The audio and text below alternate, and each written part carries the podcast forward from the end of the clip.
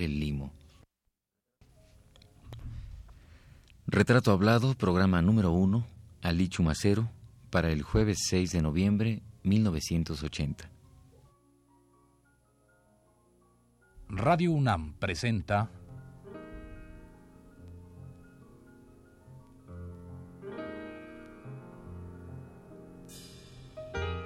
Retrato Hablado.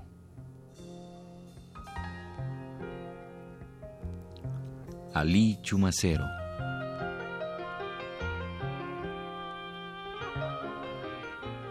Un reportaje a cargo de Elvira García.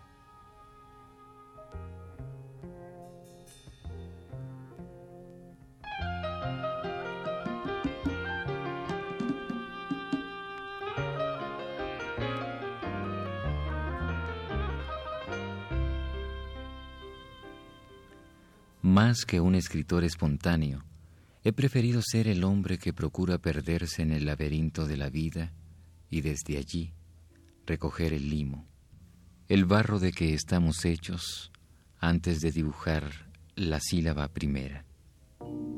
Ali Chumacero.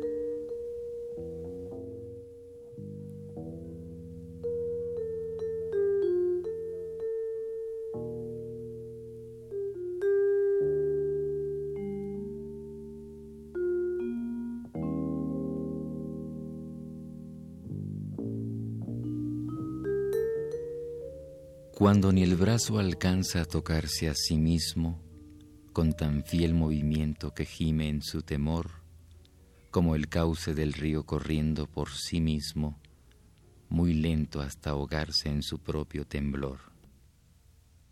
Cuando la niebla es gris y crece entre la noche, nosotros tras su sangre también nos defendemos, sin saber qué es la niebla sin conocer la noche, mas siendo en ella vivos, en su impalpable peso, sin pensar en nosotros, ni siquiera en el agua, que por dentro consume nuestro propio desnudo, el callado placer de vivir en el agua, un más íntimo amor, y con el cuerpo húmedo, la intimidad más alta, la más callada estrella, o el correr de la sangre siempre hacia sí misma, constante y limitada, como una luz de estrella que se pierde en la noche sin encontrar salida.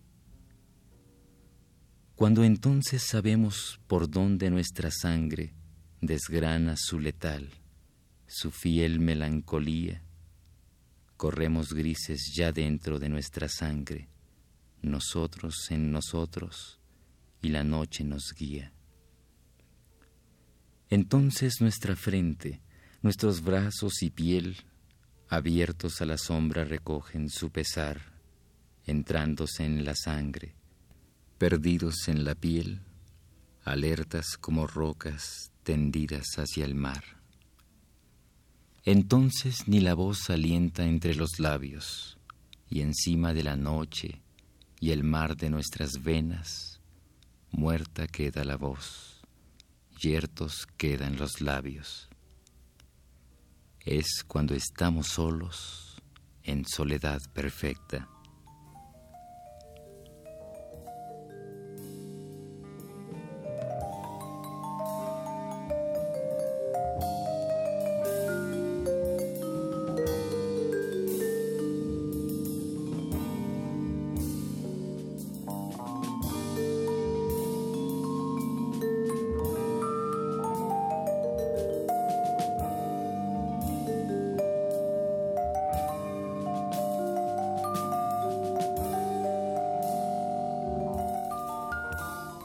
La voz que acabamos de oír y el poema mismo pertenecen a un hombre, a un autor posiblemente poco escuchado en los últimos veinte años.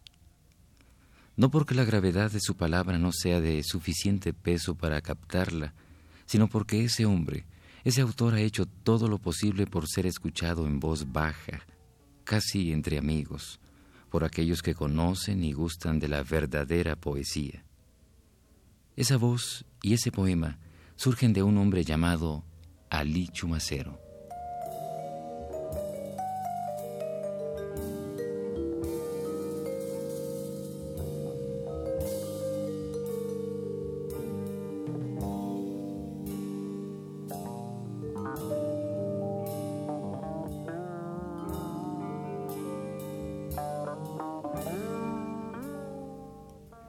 Ali Chumacero de quien hoy comenzamos a hacer un retrato hablado, nace en Acaponeta, Nayarit, un día del año de 1918.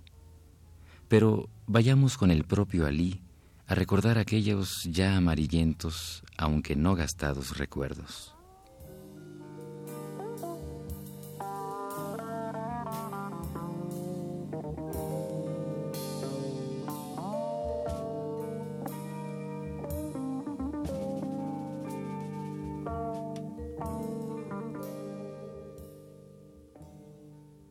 En el caso de su nacimiento y de sus primeros años en su vida uh, provinciana, digamos en la Caponeta, Nayarit, ¿qué recuerda usted concretamente? Bien, recuerdo lo que todo mundo que ha nacido en provincia tiene siempre a la mano, que es la familia, los amigos, la escuela, el paisaje, el río, la iglesia, el camposanto, es decir, todo aquello que va formando en el espíritu del hombre su personalidad. Recuerdo no solo las caras eh, cercanas, sino con mucho las figuras que en la escuela me enseñaban, me mostraban.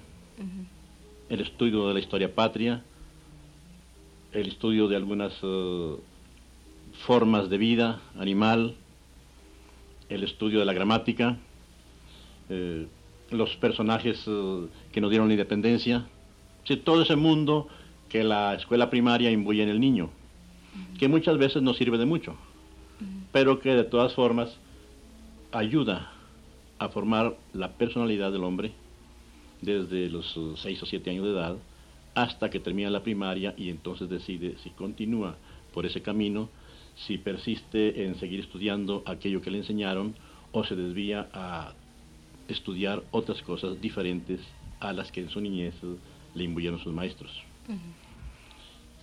Yo he seguido siendo una persona de estudio más que un escritor. Mi destino ha sido leer, ayudar en lo posible a los demás, en aquello que signifique cultura, y particularmente a solas, en silencio, sin alardes, escribir una poesía que quiere ser más que nada el reflejo de mi personalidad más que el testimonio de un tiempo.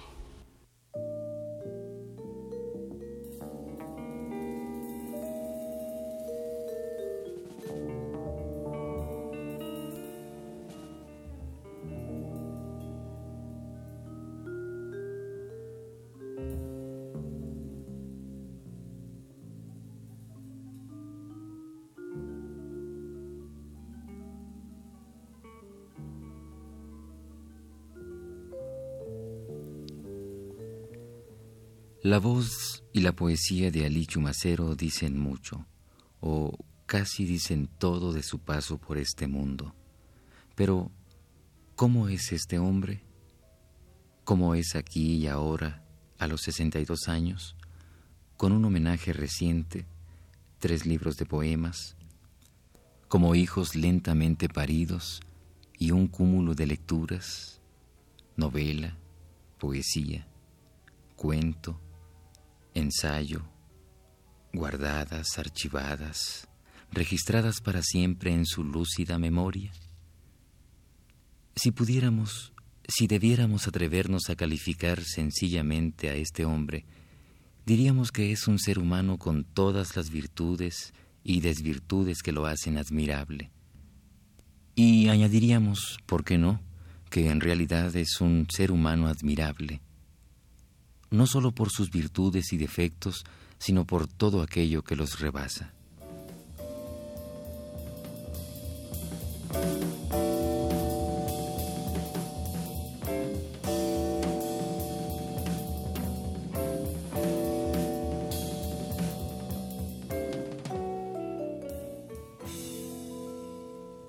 Miro caer violines de tu boca, tristes, mustios, sin alas, pregonando el desierto en que floreces.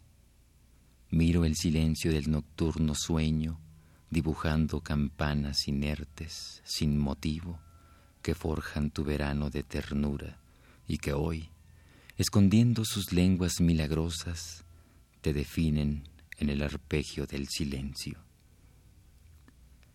Te estoy mirando como una fuente destrozada, prisionera de un callado espanto, nacido en la elegía de tu boca, antiguo río de pájaros luminosos. Mi agonizante voz, o oh aire de recién nacido, es arbusto de niebla frente a tu selva trunca. Esta callada voz, desesperada estrella, sin música saliendo del desastre, cae destruida en su raíz al invierno de tu sonido.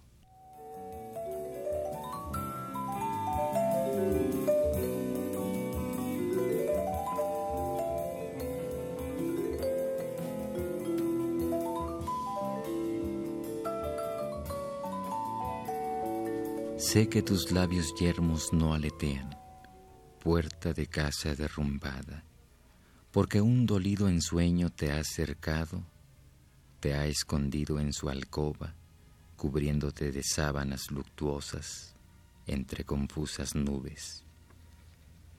No quiero conocer la voz de tu palabra, hecha pedazos en tu boca, ni cortar tu trayecto de mariposa ya sin alas, porque mi cuerpo hierve límites de elegías agonizantes y me satura tu sonido de carretera abandonada. He pensado lanzar a los ángulos de tu oscuridad miradas que organicen tu esquema diluido y físicamente resuelvan tu inmutable silencio, pero no. Amo más esa heroica mudez, más que a tu mirada caída, deshojada en la inmóvil soledad, como náufrago fuego en un jardín.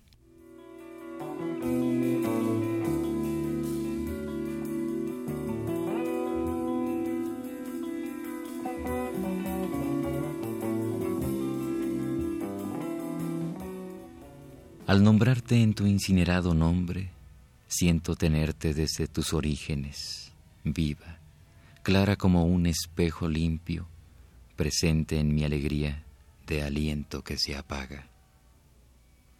Te hago murmurar la piel sin ruido, atada entre mi cuerpo, ante el presagio del silencio, y al fin de quedar en el silencio, después de ahogar mi canto en tu silencio.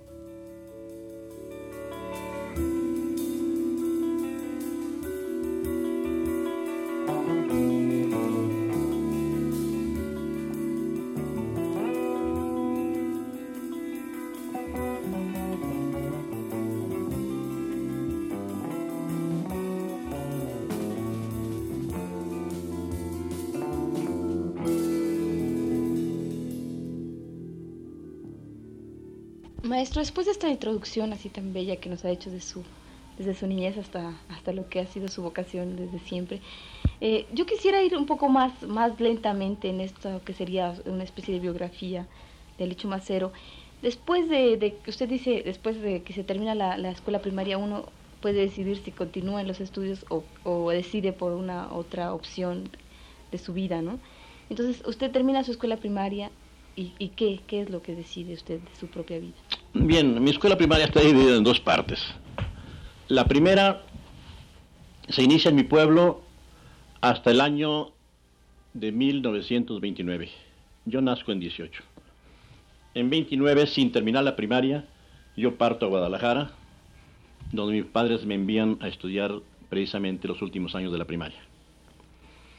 En Acaponeta, mi pueblo natal, yo tuve un profesor distinguidísimo llamado Andrés Romero que ha sido uno de los grandes hombres que ha dado mi pueblo en las actividades pedagógicas. De él me formé, eh, formé mucho mi deseo de leer. De él y de mi padre proviene el conocimiento de algunos libros.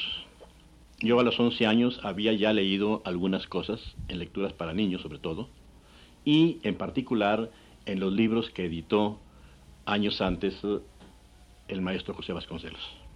Yo conocí desde muy temprano la Ilíada, la Odisea, el Quijote para niños, un poco la Divina Comedia, es decir, todos aquellos libros que Vasconcelos editó en 1920 y tantos y que quiso, no sé si, no sé si con éxito, hacer eh, populares al alcance de, personas no especializadas en las letras o en la filosofía.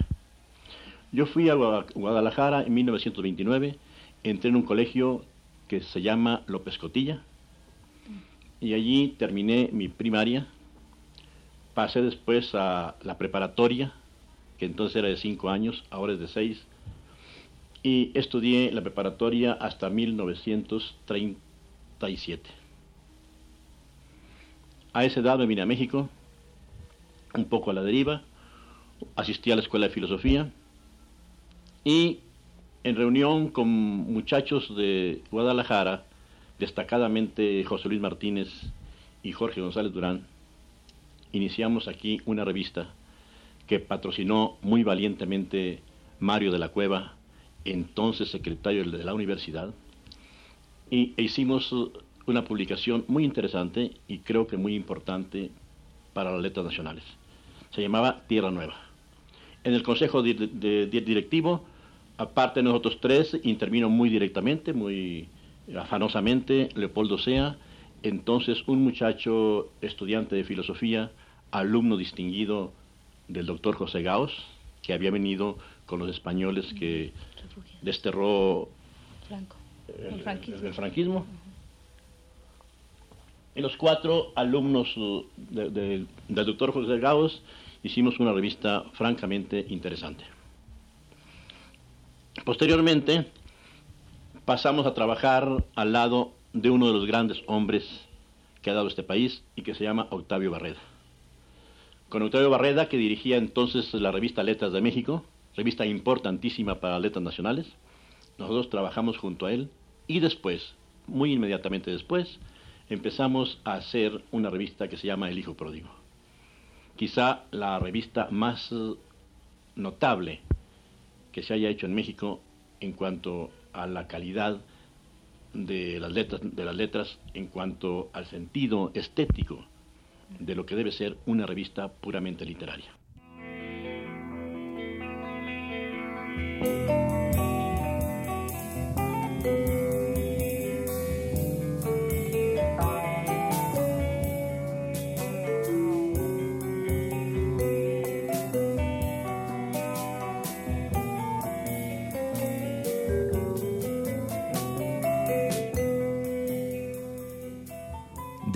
Chumacero se ha dicho poco.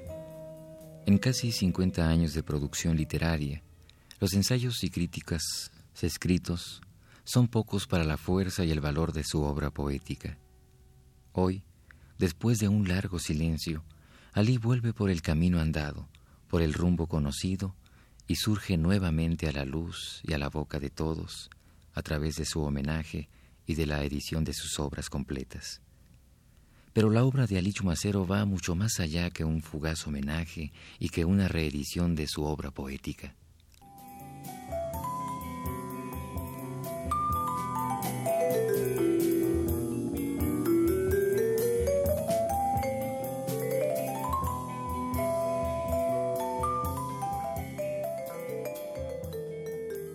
Maestro, pero volvamos nuevamente a su época eh, infantil o su época adolescente en, Nayarit y en Guadalajara. Eh, ¿Qué relaciones, primeros, cuáles son los primeros contactos que usted tiene ya directamente con lo que es la literatura? ¿El ambiente de Acaponeta, el ambiente de Guadalajara, le llevan de alguna manera a interesarse en la literatura? La afición por la literatura nace desde que uno empieza a leer. Claro que no es la literatura en sí, sino lo que lo impreso, lo que uno lee significa para uno. Yo empiezo a leer a Salgari, Dick Turpin, Sherlock Holmes, y en fin, lo que llamaban entonces uh, literatura de folletín o de folletón, y que tiene relación siempre con las aventuras, con las aventuras, con Buffalo Bill, digamos, con los asesinatos, con todo lo que es la violencia, con todo lo que es la persecución, con todo lo que es la crueldad. Obviamente el niño tiene ese sentido de la vida y lo satisface mucho la aventura. la captura de cocodrilos, el asesinato de tigres, el descubrimiento de un crimen, la lucha entre hombres poderosos, hombres fuertes. Yo leí muchísimo de esa literatura y e inmediatamente pasé a la lectura de un poeta que es muy significativo para mí y que ahora no considero en lo más mínimo, que se llama Amado Nervo. Amado Nervo es en la poesía para mí un impulso inicial muy importante, muy fuerte, muy, muy sensitivo además, que me hace entrar en la poesía en una forma eh, muy directa por medio del sentimiento. Al mismo tiempo yo leo escritores rusos, leo la colección universal que tradujo un ruso y revisó en muy buena parte Alfonso Reyes. Es una colección de libros muy importante, muy bonita, muy útil para, para iniciar jóvenes, que después pasó a la colección austral. La colección austral ha recogido muchísimos textos de la colección universal, que así es Pasacalpe. Así empiezo yo a, a leer mucho y a no escribir nada. Mi primer poema es de 1936. Yo no cumplía entonces 18 años. Y es un poema inédito, según tengo entendido. Es, su único valor, que sea inédito. Entonces eh, yo lo conservo de todas maneras. Yo conservo todo lo que he escrito en, verso. Es un poema de sentido revolucionario. Yo empecé haciendo poemas eh, en que se lucha por el pueblo bajo la influencia aunque parezca extraña, de Mariano Azuela. Yo fui un lector asido de Mariano Azuela cuando era un niño. Yo leí los de abajo en la edición de El Universal Ilustrado, que viene siendo la tercera edición o cuarta, y me influyó muchísimo Mariano Azuela en cuanto al sentido de la vida. Maestro, ¿y ¿recuerda usted ese poema inédito? Obviamente sí lo de recordar, además de que lo tenga escrito, lo tiene en la memoria escrito. No, imposible, no. Está por ahí perdido entre mis papeles y yo creo que va a quedar inédito para siempre. Pero usted eh, dice usted que el único valor del poema es que es inédito. Yo, yo creo que no. debe ser, debe tener otro bueno, valor. Bueno, es, un, es un poema escrito cuando se tienen 17, 18 años y, y no, no tiene ninguna significación para, para, la, para la obra de uno. Porque yo después, toda esa, esa, esa forma de percibir el mundo desde el punto de vista de los de abajo, que es una novela semi-revolucionaria, pero que refleja muy bien la revolución, pues no podía pensar en seguir ese camino. Yo posteriormente cambié total, del todo en cuanto a, la concepción del mundo, no porque no, me, no sea yo revolucionario, que lo sigo siendo, pero sí llegué a la conclusión de que la literatura eh, debe ser, por lo menos para mí, es una literatura de buscar formas limpias, formas puras. No, no como un medio, no como, un, como una forma de buscar la renovación de la, de la sociedad, que eso la procura uno a su manera, en sus partidos, en sus opiniones, en sus, escritos en prosa, y no nunca en la poesía. Yo tengo esa idea, que en eso sí me aparto mucho del marxismo, eh, escuela o no sistema, pero sí método que yo practico, pero que no sigo en cuanto a la estética. A mí el marxismo es un método de investigación, en, cuanto a la literatura, pues sirve sutilísimo para comprender muchas actitudes de los escritores, pero no creo que haya todavía, a pesar de los enormes libros que se han hecho, una literatura marxista fundamental, como la hay por otras nuevas tendencias, que nos, sirva para practicar la creación con puntos de vista marxistas. Eso es una forma de pensar mm, que va sobre todo de acuerdo conmigo, con lo que yo hago, con lo que yo he hecho y con lo que yo haré. Eso no quiere decir de ninguna manera que esté, que esté afirmando que el mundo social, que el mundo en que vivimos sea un tema prohibido para el escritor y para el poeta. hay grandes poetas uh, que han hecho poesía social. No los voy a citar porque todo el mundo los conoce. Y son grandes poetas. Es decir, no dejan de serlo porque el tema que, aborden sea social.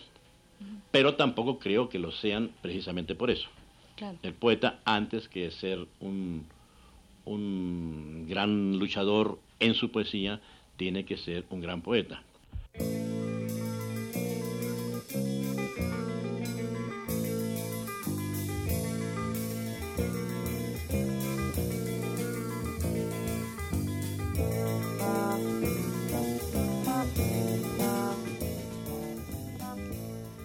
En el curso de esta serie hablaremos acerca de la trayectoria que siguió Ali en el terreno de la poesía y de la cultura mexicanas. También mencionaremos su importancia en pro de las revistas literarias y, por supuesto, como lector e impulsor de una joven generación de creadores.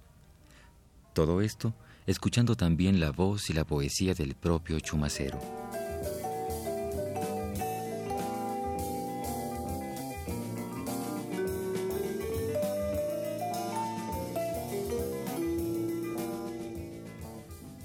Cae la rosa, cae, atravesando el agua, lenta por el cristal de sombra en que su tallo ahoga.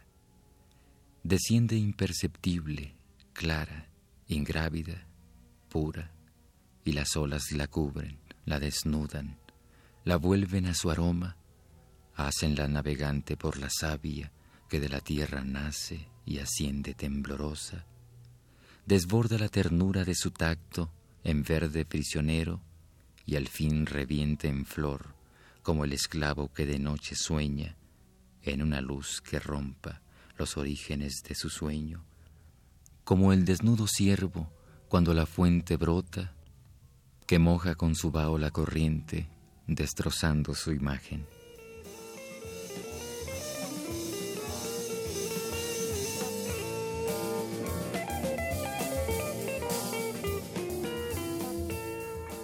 Cae más aún, cae más allá de su savia, sobre la losa del sepulcro, en la mirada de un canario herido, que atreve el último aletazo para internarse mudo entre las sombras. Cae sobre mi mano, inclinándose más y más al tacto, cede a su suavidad de sábana mortuoria y como un pálido recuerdo o ángel desalado, pierde una estela de su aroma, deja una huella, pie que no se posa y yeso que se apaga en el silencio.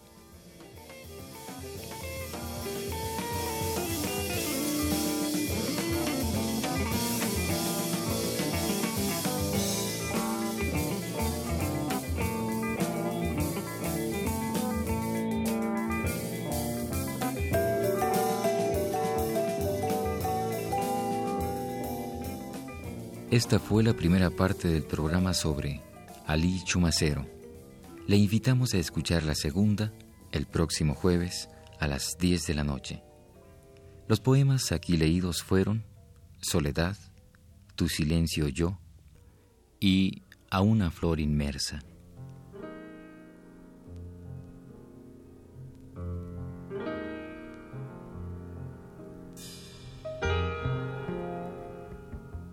Radio UNAM presentó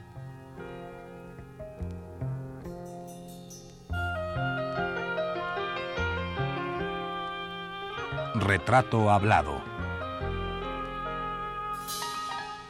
Ali Chumacero.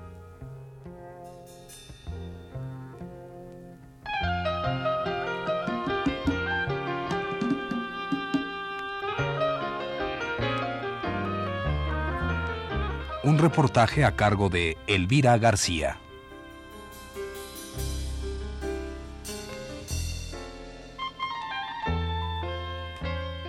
Conducción técnica de Manuel Garro en la voz de Fernando Betancourt.